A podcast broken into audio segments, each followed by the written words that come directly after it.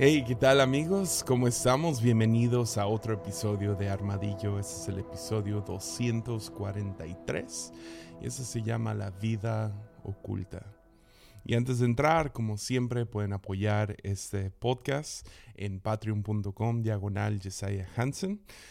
Ya, ah, ahí recibes episodios exclusivos y reuniones de Zoom y nos apoya financieramente a mí y a mi familia y hace que todo esto siga hacia adelante. Entonces, aprecio mucho.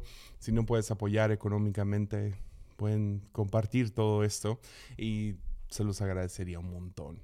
Y uh, sí, uh, muchos no escucharon el episodio anterior, que me saca un poco de onda porque la neta Ah, no, no, no me molesta que estén bajo los números, pero si hay un episodio que este año, no sé, me, es todo mi corazón acerca del podcast, es el de Alfabeto, ah, el episodio 242. Entonces, ah, a lo mejor fue el título, algo por el estilo, pero si no lo has escuchado, te animaría a ir y escuchar ese episodio. Yo sé, al principio parece que voy en una dirección, pero no sé, a, lo mejor fue como lo armé o lo que sea, pero, pero en mi opinión es un buen, buen episodio. Y el día de hoy ah, vamos a ir en otro rumbo, ya estamos en temporada de Adviento, de Navidad, diciembre, ah, y siempre aquí en Armadillo me gusta tomar un, uno o dos episodios y hablar acerca de lo que es la Navidad. Ah, yo sé que para algunos Navidad es un tiempo difícil, Hemos hablado de eso en, episodio, en años pasados, que para algunos es, es, la mejor temporada de sus vidas. Hemos hablado de eso en episodios pasados, pero ah, cada Navidad, o sea, la iglesia moderna ha soltado mucho de sus tradiciones uh, cuando se trata del calendario y lo que sea. Pero una de las cosas más, no sé, por lo menos tenemos, a lo que quiero llegar, es por lo menos todavía tenemos Navidad, uh, que Coca-Cola está tratando de robar eso, Hallmark y la mercadotecnia está tratando de robarnos la Navidad, pero es de nosotros. Uh, entonces tenemos Navidad y todavía tenemos Pascua. Entonces aferrémonos a esos dos días. Yo sé que muchos predicadores le echan carrilla, diríamos en México, a gente que nomás va a la iglesia en Navidad y, en Pascua, pero hey, mínimo es eso, mínimo a nivel global se reconoce todavía el nacimiento y la muerte y resurrección de Jesús. Entonces, uh, sí, sigamos celebrando eso, ¿va? Ah, y, sí, eh, como es un episodio navideño, ah, siempre estoy tratando de ver qué, es un ángulo que no he hablado, que no he grabado y, hay muchos, si somos honestos, pero, pero esta vez en particular hubo un personaje en la, narrativa navideña ah, que no sé, me resaltó y dije, eh, nunca he hecho nada acerca de él. Eh, y, ya estudiándolo vi, ok, ya veo por qué no muchos hablan de este personaje. Pero ah, creo que vale la pena, ah, no sé, tomar tomar las, los 12 versículos que hablan de esta persona y estirarlos lo más que pueda para ver si puedo llenar un episodio de 30 minutos. Pero uh, de quien quiero hablar hoy es de José. José, el esposo de María, el papá de Jesús. nadie habla de Josué, ¿no? Yo soy culpable. Ah, nunca había predicado acerca de José, nunca había hasta este momento hablado de José. Y la verdad es porque vivió una vida oculta. Él, como muchos creyentes en los últimos dos mil años, simplemente fue fiel a lo que se le encomendó. Entonces, la primera vez que es mencionado, y no vamos a leer todos los versículos acerca de su vida, algunos son repetitivos y lo que sea, pero la primera vez que vemos su vida es en Mateo 1, versículo 16, en la genealogía de Jesús. Dice lo siguiente, dice, Jacob fue padre de José, esposo de María. María dio luz a Jesús, quien es llamado el Mesías. Ya. Pues ¿quién fue José? Contemos su historia. esta vida oculta. Como les digo, es mencionado en 12 versículos, no hay mucho acerca de su vida, ah, no sabemos mucho del antes, no sabemos mucho del después, si somos honestos, ah, acerca de quién es. Ah, la Biblia habla muy poco acerca de, de, José, solo es mencionado en dos de los cuatro evangelios. Y para los que no están familiarizados, los, los, los, evangelios son la historia de Jesús contado cuatro veces de diferentes perspectivas, Mateo, Marcos, Lucas, Juan si nunca has leído la Biblia, empieza ahí. a lo mejor bríncate Mateo 1 porque es una genealogía larga o bríncate la genealogía, pero lee los, los, evangelios, la historia de Jesús. Uh, están bien escritas. Si vas a empezar en uno, te sugeriría ya sea Lucas, si quieres algo más cronológico y ordenado. Si quieres algo que te va a derretir el corazón, puedes comenzar con Juan. Pero Mateo ah, es el que mejor nos narra la historia navideña. Y realmente solo Mateo y Lucas quienes mencionan a José, porque ah, no hay mucho, mucho espectacular sucediendo. De hecho, y esto, esto sí me sorprendió estudiando esto, José nunca habla. O sea, la Biblia nunca cita las palabras de José. Lo hace con María, lo hace con discípulos, lo hace hasta con endemoniados. Pero de José no tenemos ninguna cita. Tenemos su perspectiva en algunas cosas, entonces claramente no era mudo o algo por el estilo, pero la Biblia nunca cita las palabras de José. Y a pesar de eso, de que él no fue un profeta, un predicador, no fue un hacedor de milagros, no fue como esas otras personas impresionantes en la Biblia, ah, él sí fue un proveedor y un protector. Y eso, en mi opinión, ah, es lo que lo hace un buen hombre. Un hombre que podemos tomar un momento y celebrar, hablar de su vida y contemplarla. Entonces, ya, José siempre está en el fondo. Yo creo que ahí le gusta, haciendo lo que se debe de hacer. Y, y por lo mismo, nadie habla de él no es citado más que en estos 12 versículos.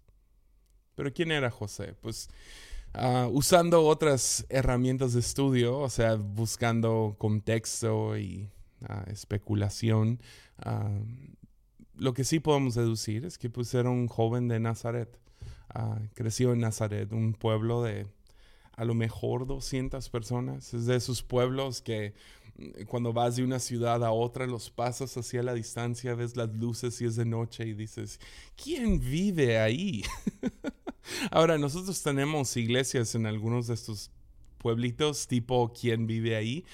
Y casi siempre podemos, ah, encontramos cuál es el recurso, cuál es la razón que viven ahí. Siempre es por algún molino o la tierra es fértil y crecen cierta, no sé, fruta o verdura o hay algún tipo de cosecha, agricultura, ah, dando, dándole cierta economía a esos pueblitos. Entonces puede ser que Nazaret era un, pueblo basado en algún tipo de, producto, ah, pero eran alrededor de... O sea, no sabríamos de Nazaret si no hubiera sido por Jesús, ah, hoy en día, dos mil años después.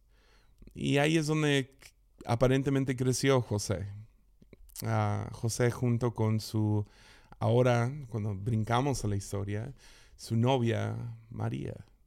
Lo más probable es que se conocían desde chiquitos y crecieron juntos y a lo mejor jugaban juntos y, llegó el día donde dijo, pues, pues me quiero casar con María. Y en la cultura hebrea, cuando querías casarte con alguien, pues obviamente te comprometías y usualmente, ah, no sabemos si esto exactamente pasó con ellos, pero usualmente en la cultura hebrea te tardabas un año para prepararte para el matrimonio.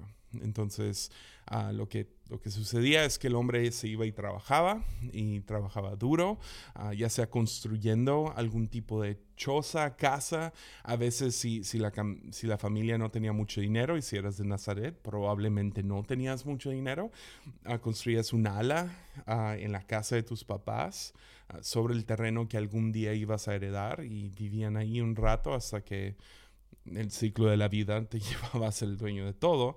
Ah, o a lo mejor ya tenía algún, alguna propiedad y estaba construyendo la casa para los dos. Ah, otras preparaciones de boda y preparar, no sé, construir los muebles y no es como que iban a Ikea, ¿verdad? O sea, tienen que hacer todo. Entonces, a José, durante este año, este periodo de, estar comprometido, está trabajando duro. La Biblia sí nos dice que, que José no era un agricultor, no era un campesino, lo que era era un carpintero. Ah, carpintero, ah, carpintero en aquellos tiempos no es lo mismo que hoy. Ah, entonces lo más probable es que era algún tipo de albañil, si lo fueras a comparar hoy en día, un constructor todólogo, ¿verdad? Porque al ser carpintero, pues, trabajabas principalmente con madera, pero tenías que entenderle al a lo herrero y, cosas tipo, tipo cemento. Bueno, no, no tenían cemento en, eh, esos lugares, pero como construir una casa y todo eso de diferentes materiales. Y dudo mucho que había mucho trabajo en Nazaret, dado que hay unas pocas familias. Ah, ¿Cuántas veces puedes arreglar la misma casa de la misma persona, no? Entonces es probable que, que se la pasaba José viajando a los próximos pueblos y ciudades más, más grandes, más pobladas, con más trabajo y, uh, y proveyendo para su futura familia que estaba por edificar. Otra vez, una vida oculta, una vida no, nada espectacular. Cuando de la nada Ah, vale, la pena también remarcar, ah, eran judíos. Ya, eran judíos practicantes. me imagino lo tomaban en serio, porque vemos eso después y no, no creo que las cosas cambiaron porque Jesús nació. Creo que eran practicantes y eran, tomaban esto en serio. ya, me imagino que o sea, una, una de las cosas que menciona la Biblia de José es que era un hombre justo. Entonces, ya, tienes eso. Pero un día, las cosas se voltean sobre su cabeza.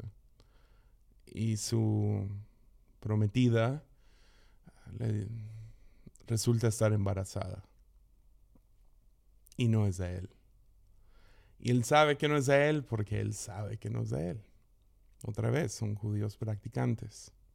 Lo más seguro es que se estaban guardando para la noche de bodas. Entonces él sabe, no es de él. Ahora, tú y yo sabemos que, fue el Espíritu Santo que, que embarazó a María. Dudo mucho que ese fue el primer pensamiento de José, ¿verdad? O sea, no sería el primer pensamiento de quien sea que me lleva a esta pregunta. ¿Alguna vez te has sentido profundamente decepcionado por las fallas morales de alguien a quien amas y respetas? Eh, es muy difícil de navegar. Es complicado. Es, un, es un sentimiento terrible. Y José pasa por exactamente eso. Encontrarte decepcionado, desilusionado, lastimado por alguien quien amas, revela mucho acerca de tu carácter en ese momento.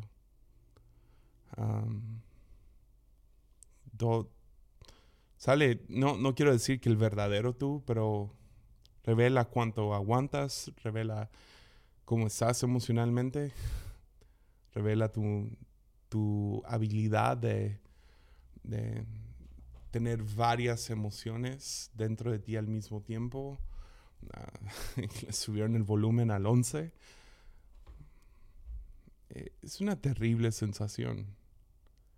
Y no me imagino ese, ese día que él se da cuenta que María está embarazada. Ahora, lo loco de todo eso es que María no le dice a José, no se defiende, no se excusa, no le cuenta nada, no le explica.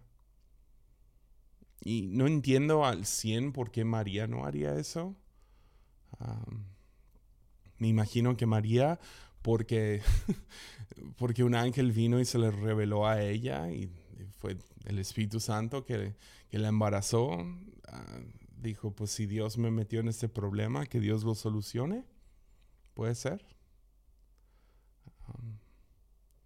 puede ser que su manera de pensar fue pues, que los ángeles se encarguen, que Dios se encargue, que los frutos hablen. No sé. A veces ese es buen consejo. Que los frutos hablen. Que Dios arregle este porque no, ninguno de los dos había pecado. José no pecó, ella no pecó. Solo hay un malentendido aquí. Entonces el que nos metió en ese malentendido, pues que él se encargue.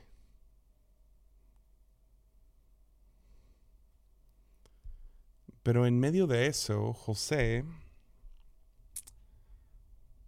decide separarse de manera discreta. No, no la avienta bajo el camión, no va y le cuenta a los demás del pueblo y, o sea, conocemos que tan rápido el chisme se puede mover a través de un pueblo pequeño. Ah, ¿Cuál es el dicho? Pueblo pequeño, infierno grande. Él decide en silencio que se va a separar. Me imagino que la conversación fue un poco como, si, si lo amas, pues ve con él. Y, pero hasta aquí tú y yo se acabó. Es, especialmente en, aquellos, en, aquel entonces. Ah, no hubiera estado fuera, creo que no nos hubiera sorprendido a nadie que José hubiera reaccionado mal. O sea, él piensa que su esposa lo engañó. Y has escuchado el, el dicho, gente lastimada lastima gente. Pero José no. Y creo que ese es el primer vistazo que tenemos del carácter de José. Un hombre que, pudiendo lastimar, decidió proteger. Porque otra vez, a pesar de que José no es un predicador, no es un profeta, no es un hacedor de milagros, no es un gran líder, es un protector y un proveedor. Pero, al igual que José del Viejo Testamento, ah, interesante los dos Josés de la Biblia, José esposo de María y José del Antiguo Testamento, ah, los dos sus padres se llamaban Jacob. Interesante. Ah, la otra, lo, más probable es que no es coincidencia, ¿no? Pero era parte de su linaje. pero la otra, lo, que sí es interesante es que los dos son soñadores. Ya. ¿Ves? A María la visita un ángel en persona. A varias personas en la Biblia, Dios se les revela, o el ángel se les revela en persona, ¿no? Tienes a gente como Josué que se topa contra el, el ángel del Señor y Daniel que lo ve en visiones. Pero en el caso de José, no es en, no es en persona, se revela a él un ángel en sueños. es lo que dice Mateo 1.20. Nos dice, mientras consideraba esa, esa posibilidad, un ángel del Señor se le apareció en un sueño. José, hijo de David, le dijo el ángel, no tengas miedo de recibir a María por esposa. Otro dato curioso, cada vez que se le aparece un ángel a alguien, Ah, siempre son esas tres palabras, no tengas miedo. en el caso de José es de recibir a María por esposa, porque el niño que lleva dentro de ella fue concebido por el Espíritu Santo. Es el primero de cuatro sueños donde Dios le termina hablando a José. Ah, es, es un hombre, a pesar otra vez de no ser un predicador, un profeta, un hacedor de milagros, es un hombre profundamente espiritual. El próximo versículo nos dice, y tendrán un hijo, y lo llamarás Jesús, porque él salvará a su pueblo de sus pecados. Ya. Otra vez, nunca escuchamos a José hablar. O sea, no, no, no, la Biblia no lo cita hablando. Sin embargo, es a él quien Dios le da el nombre que está sobre todo nombre. Llamarás a este niño Jesús. Ya, este nombre del cual cantamos, el nombre que creemos que echa fuera demonios y sana enfermedades, este nombre que está sobre todo nombre, proviene por este hombre del cual no escuchamos ni una sola palabra. Ya. Otra vez, no nomás un protector, es un proveedor. Ah, sucede un censo en ese, en ese tiempo, es los los gobiernos siempre han sido gachos. y el gobierno romano manda hacer un censo. Quieren contar a todo el mundo. Y es, increíblemente inconveniente, ¿verdad? Es como todo lo que hace el gobierno. Nomás como que están en, una, una, sala pensando, ¿cómo nos fregamos al pueblo hoy? y, ah, y se les ocurre mandar a hacer un censo y cobrar unos impuestos extras a todo el pueblo, ¿no? Pero la cosa es que no tienen suficientes oficinas para ir a pagar y ir a darte de alta en el censo. Entonces el lugar más cercano que le toca a José y a María es ir a Belén. Ah, no hay problema, no queda tan, tan lejos. O sea, era, probablemente la próxima ciudad más, más, más o menos cerca de ellos. Sin embargo, María ya lleva nueve meses de embarazo. Entonces, ah, eso, eso complica las cosas un poco. Y ahora, en mi caso, viajar solo es mucho más fácil que llevarme a mi esposa. Ah, no, no porque ella es difícil, es nomás hay, hay un estrés extra. Ahora, ese estrés extra de estás bien, todo bien, vamos bien, se elevaría por mil si tiene nueve meses de embarazo. ¿Estás bromeando? Ah, entonces deciden, pues tienen que ir a hacer este viaje. Pero el problema otra vez, como es una de esas ondas mal organizadas, pues todo mundo va al mismo lugar, al mismo tiempo y en la misma noche que ellos llegan, porque me imagino que iban un poco más lentos. ¿Por qué? Porque María llevaba nueve meses de embarazo llegan tarde y cuando llegan no hay lugar. No hay lugar para ellos hospedarse, no hay casas que los reciban, no hay hoteles o lo que eran hoteles en aquellos tiempos. Y a veces nos enseñan que oh, hay un señor que tenía un establo y él los dirige y oh, es bueno para una obra de teatro, pero eso no es lo que dice la Biblia. Lo más seguro es que José tuvo que en todo su estrés cuando se le rompió la fuente a María, ir y correr y buscarle algún lugar seguro, un lugar calientito, un lugar seco y limpio ah, para que nazca este bebé. Entonces, con todo el estrés, y, no sé si, si, eres papá, si te ha tocado ser papá, los papás me van a entender. Papás primerizos somos los más mensos y más estresados. No sabemos qué estamos haciendo. No, no leímos ninguno de esos libros que nos regalaron. No, no leí, no escuchamos a la tía esta y a la tía la otra. No escuchamos a nadie. y por eso estamos mensos y por eso estamos estresados el día que nace nuestro bebé. Entonces, me imagino a José corriendo, encuentra un establo, lo limpia un poco.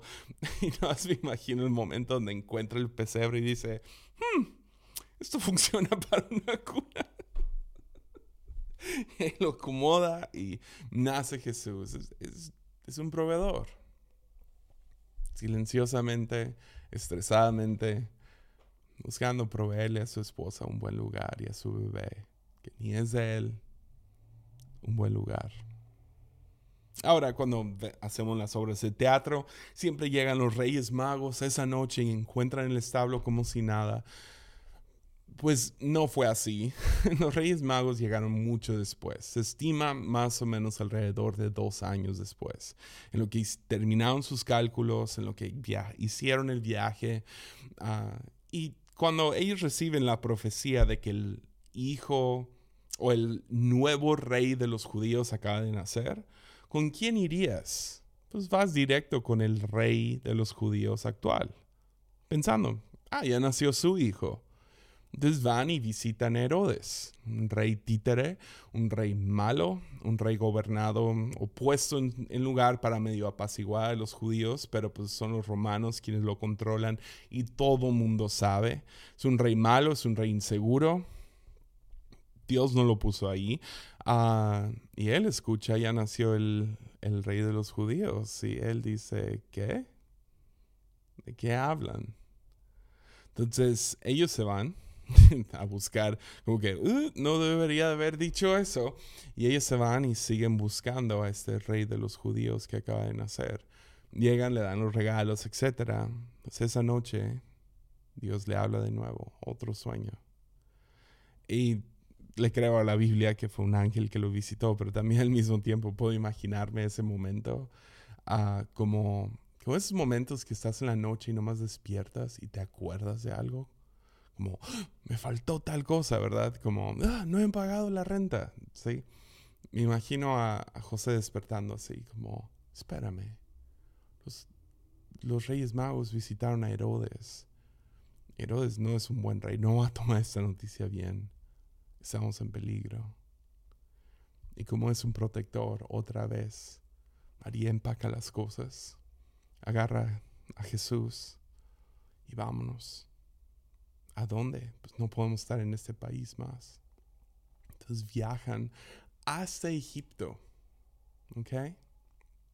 Ah, en el momento estaban en Belén. Me imagino que era un poquito más fácil. No iba a tener que viajar a otros pueblitos a trabajar.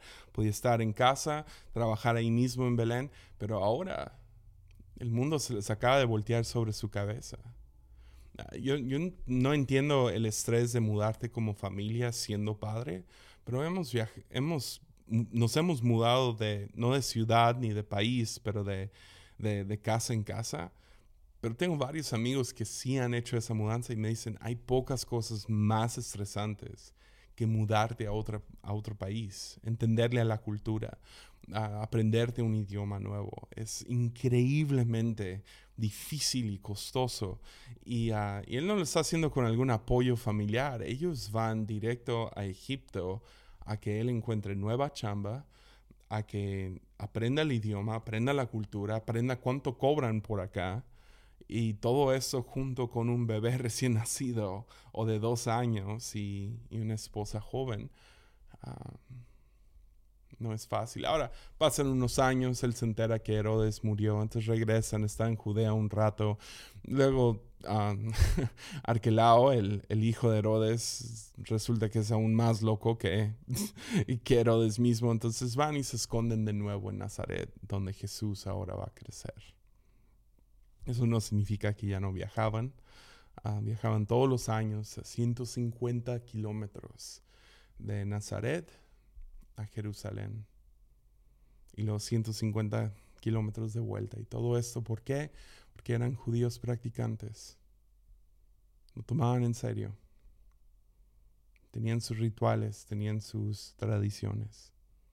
Y mínimo una vez al año viajaban como familia a dar sus sacrificios, a, celebrar los días festivos, a recordar lo que Dios había hecho. Y uh, o sea, ¿se acuerdan esa ocasión que fueron para allá y estaban en, en Jerusalén? Y luego ya se, fueron y Jesús ya no es un bebé, o sea, ya tiene 12 años, me lo imagino como que, mano, que me quiero ir con ustedes, me quiero ir con los primos, algo así. Uh, no que era mal portado, pero, pero pues ya es un adolescente, pues, ya no quiere ir con su mami. Uh, entonces, adolescente Jesús, ah, María piensa que anda con sus amigos, con sus... Y van en gran caravana, se están moviendo muchos animales y muchos familiares y, se están moviendo, llevan un día de viaje cuando de la nada María tiene como que su momento, mi pobre angelito, ¿no? Home Alone, ¿sí la han visto? Ya, de, de Kevin, ¿verdad? Y, como que ¡Ah! dejamos a Jesús atrás, no está. Y, ah, y se regresan ya llevan un día fuera, luego es un día de vuelta. Y luego pasan otro día en Jerusalén lleno de gente, es como tipo carnaval. Están buscando a Jesús, no lo encuentran. Tres días lo pierden. No sería la última vez que perderían a Jesús por tres días, pero, pero esa la guardamos para Pascua. Pero lo buscan y lo buscan. Finalmente llegan al templo y nunca, o sea, las escrituras no nos dicen, pero es una de esas buenas preguntas para hacerle a Jesús cuando lleguemos al cielo. María, María y José llegaron al templo porque te estaban buscando o porque ya se habían rendido. y nos llegaron, Dios, ayúdanos. Total, llegan al templo. Y cuando llegan ahí está Jesús. Y es lo que sucede. Lucas 2:48. Sus padres no sabían qué pensar. Hijo, ¿por qué nos has hecho esto? Le dijo su madre. Tu padre y yo estábamos desesperados buscándote por todas partes. Alguna vez, los papás que me están escuchando, alguna vez has perdido a tus hijos o estás un poco ansioso acerca de algo y de repente los ves, ves que están bien y uh, toda esa ansiedad, ese miedo se voltea directo a hacer enojo. me encanta porque humaniza un poquito a María aquí. y, Jesús les contesta. ¿Pero por qué tuvieron que buscarme? Les preguntó. ¿No sabían que tengo que estar en la casa de mi padre? Pero ellos no entendieron lo que les quiso decir. Luego regresó con sus padres a Nazaret, vivió en obediencia a ellos y su madre guardó todas estas cosas en el corazón. Eso es todo lo que la Biblia dice de José. No hay nada más. Ahí se acaba. Hay 30 años de la vida de Jesús que no conocemos. ¿Ves? tenemos el inicio, su nacimiento. Tenemos esta pequeña historia cuando lo pierden. Y luego su ministerio no empieza hasta que tiene 30 años. Y su ministerio solo dura 3 años. Entonces los 33 años de Jesús, 30, pues se llaman los, los años ocultos o la vida oculta de Jesús, donde primordialmente está José, un hombre que vivió una vida oculta. ¿Ves? María lleva todo el crédito y se, lo merece. O sea, ella, ella es la madre de Jesús. Entendemos esta, no, no sé si lo entendemos, pero tenemos el misterio de la encarnación, ¿no? Jesús es 100% Dios y 100% hombre. Es los dos, no es mitad y mitad, no es un profeta iluminado y pues estar en desacuerdo conmigo, pero la iglesia cristiana es lo que creemos. Y creemos que su humanidad viene de María. María fue la que dijo que sí, María es la que está ahí toda su vida. Se merece el crédito, se lleva todo el crédito. Y qué bueno, sin embargo, José no es el padre biológico de Jesús. No está. Y creo que lo prefiere así. Creo que le molesta cuando se habla de él. No, no, no, hablen de mi hijo, hablen de Jesús. Es la cosa, a pesar de que José no es el, no es el padre biológico de Jesús, es el papá. Fue el papá. ¿A qué me refiero? Pues esa diferencia, a lo mejor para algunos es difícil agarrarlo. personalmente a mí no. La diferencia entre un padre biológico y un papá. Porque ves, yo personalmente soy adoptado. Muy diferente a Jesús. Yo, no, yo, no soy de nacimiento milagroso ni nada por el estilo. Definitivamente, no me estoy tratando de comparar a Jesús, pero en esto sí. Yo tengo mis padres biológicos, pero luego tengo a mis papás. Y mis padres biológicos no estuvieron en mi historia. Acabo de visitar a mi madre biológica hace unos meses, ahorita en septiembre pero no la había visto por cinco años y antes de eso otros cinco años, o sea, no la veo seguido. Mi, mi padre biológico murió de COVID en el 2020, o 2021, perdón. Ah, y nunca lo conocí. La, única historia que tengo de él, y no, no estoy seguro si la he contado en Armadillo, creo que sí, ah, pero la única historia que tengo con mi padre biológico es que se le quemó la casa a mi abuela. Y uh, para los que no saben, mi, mi, madre biológica, de hecho, es mi tía biológica. sería mi tía adoptiva. Entonces, mi, mi, mi papá, Diego Hansen, es mi, sería mi tío biológico. Entonces, cuando se le quema, se le quema la casa a mi abuela, mi papá va para allá. Estamos en una temporada rara donde nos estamos mudando a Tepic.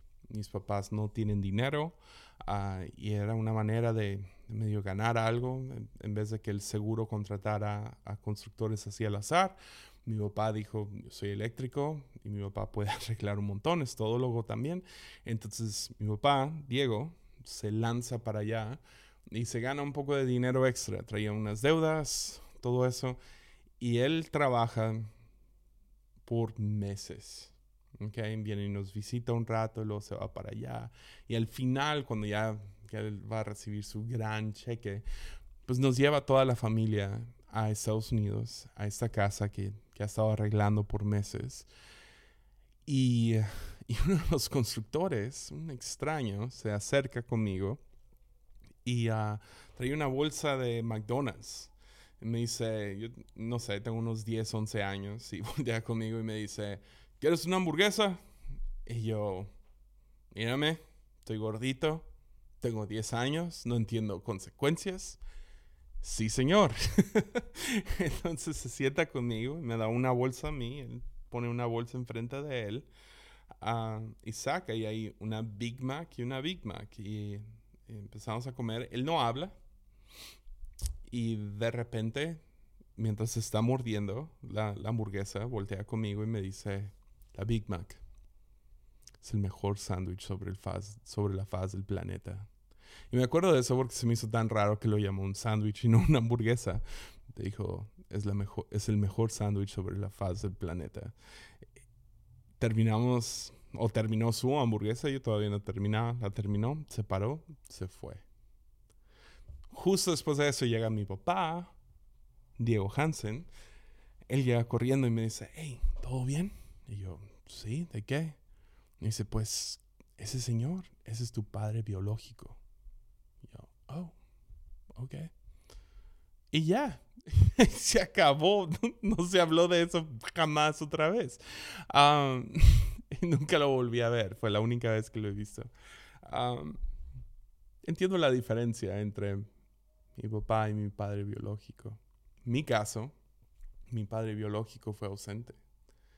No estuvo. Ah, nunca se casó con mi madre biológica. Estaba medio cerca, pero más que nada porque le vendía drogas. nunca he visto a Diego a Mary Joe como otra cosa que, que no fuera mis papás. Son mis papás. Siempre han sido mis papás. No los he visto como otra cosa. Y sé que eso a lo mejor es difícil de entender para algunos. Me sorprende cuando lo es. Pero lo entiendo. ¿Y sabes por qué? porque me trataron como su hijo. Yo estoy seguro que José trató a Jesús como su hijo. Tenemos algunos vistazos. Jesús es carpintero, ¿por qué? Porque su padre fue carpintero. ¿Quién le enseñó a Jesús a ser carpintero? José, su papá. Pero al mismo tiempo el misterio de José enseñándole al diseñador del universo carpintería. ¿O, qué, pasa cuando Jesús era un bebé? José enseñándole a la omnipotencia en carne y hueso, enseñándole a caminar. José enseñándole a, la omnisciencia, que todo lo sabe, a hablar. José fue un papá. Hizo las cosas de papá. La razón que no se hablan de esos 30 años es porque fue una vida oculta, normal. Hubo grandes eventos. simplemente hizo lo que se debe de hacer. Y lo loco es que Jesús, cuando habla acerca de la iglesia, la metáfora que Jesús usa hacia la iglesia, y recuerda, el reino de Dios y la iglesia no es lo mismo, no es la misma cosa, el reino de Dios es lo que está creciendo lentamente, es, es el cielo invadiendo la tierra, pero la iglesia que está construyendo es un vistazo del cielo, no es el cielo, es un vistazo del cielo. ¿Y cómo dice Jesús? ¿Qué, metáfora usa? Ah, dice, la estoy edificando, construiré. No sé, Jesús usando esa metáfora en vez de un árbol o levadura o lo que sea, usando construiré mi iglesia. ¿Dónde aprendió a construir? José.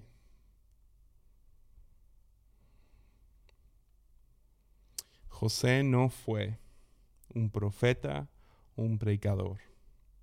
José fue un proveedor y un protector. Y eso es lo que lo hace un buen hombre.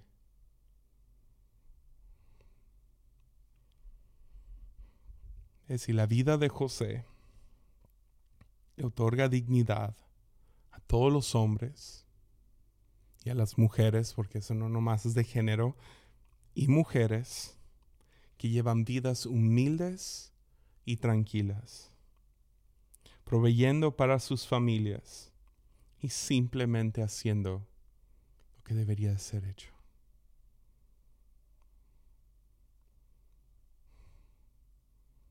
Aquellos que son como José rara vez son celebradas. No pienso en Día de los Padres, no manches. Día de las Madres, el mundo se detiene, ¿no? Día de los Padres es más como, ¡y chin! Fue ayer. no son celebradas. Casi pasan desapercibidos. El Señor sabe que por cada predicador, por cada profeta, ah, se necesitan docenas, a lo mejor cientos de Josés para mantener esta cosa andando. Especialmente la iglesia. Son gente profundamente espirituales, o pueden ser, la mayoría. Pienso en algunos de los hermanos en nuestra iglesia que casi nunca hablan, pero puedes ver esa sabiduría en sus ojos. Los puedes ver en cómo reaccionan a diferentes noticias y dificultades algunas de las hermanas resilientes. Y son profundamente espirituales otra vez. Dios les habla. Dios les habla. Y lo loco es que no lo comparten. Porque no es para ti, es para ellos.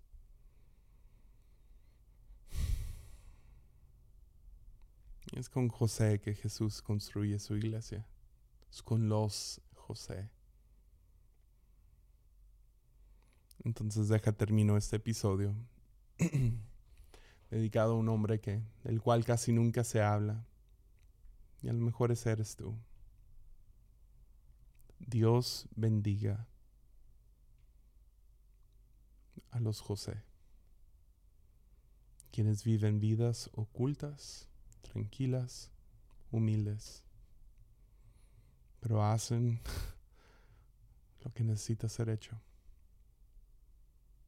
Que Dios les bendiga y que Dios los guarde. Y como siempre, ánimo.